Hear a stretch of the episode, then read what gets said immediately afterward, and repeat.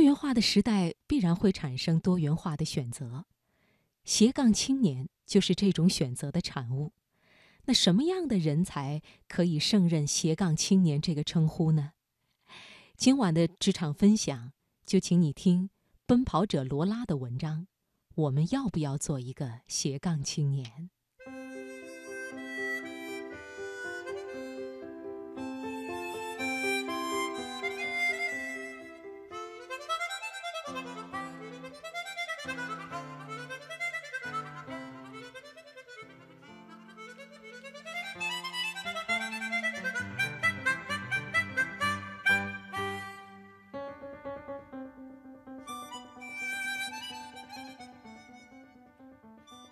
如果大家对这个时代有所察觉，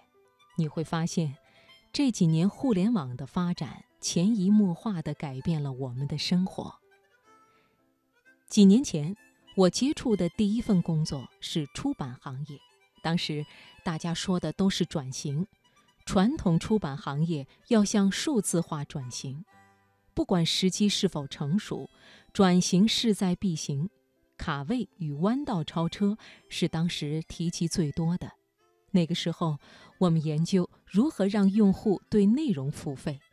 但是整个大环境是付费行不通，大家都喜欢免费的东西。而如今，也就是这短短的几年时间，互联网加概念风起云涌，几乎所有行业都会拥抱互联网。网红、自媒体人、社群、粉丝、在线课程，当我们每天都被这些占据，陷入一种知识大爆炸与存储不足的恐慌当中时，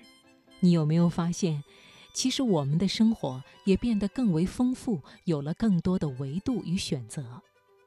互联网更深入地发展了物以类聚、人以群分的法则，它链接了人与人、物与物。人与物的关系，我们的生活不再是一个简单的平面，因为这些链接，你完全可以找到任何一个你感兴趣的人、物或者群体。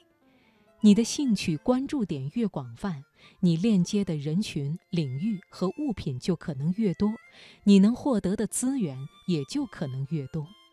这也就是如今为何“斜杠青年”这个概念一经推出就被更多的人接纳与认可的原因吧。我们的生活不再是垂直单一化的，它如同互联网加一般，有了更多横向的叠加。简单的说，“斜杠青年”是时代的产物，它让我们看到了生活的各种可能。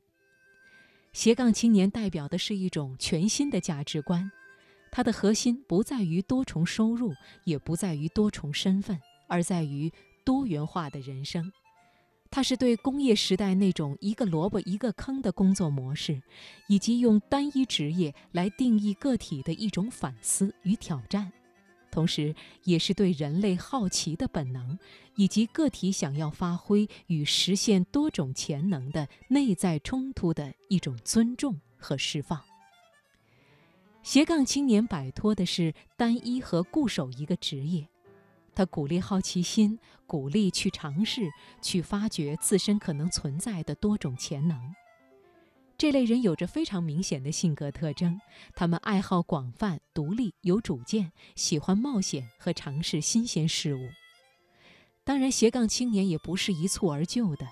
就像做传统生涯规划时，你需要思考。为了达到某个职业目标，要做哪些自我投资与努力一样，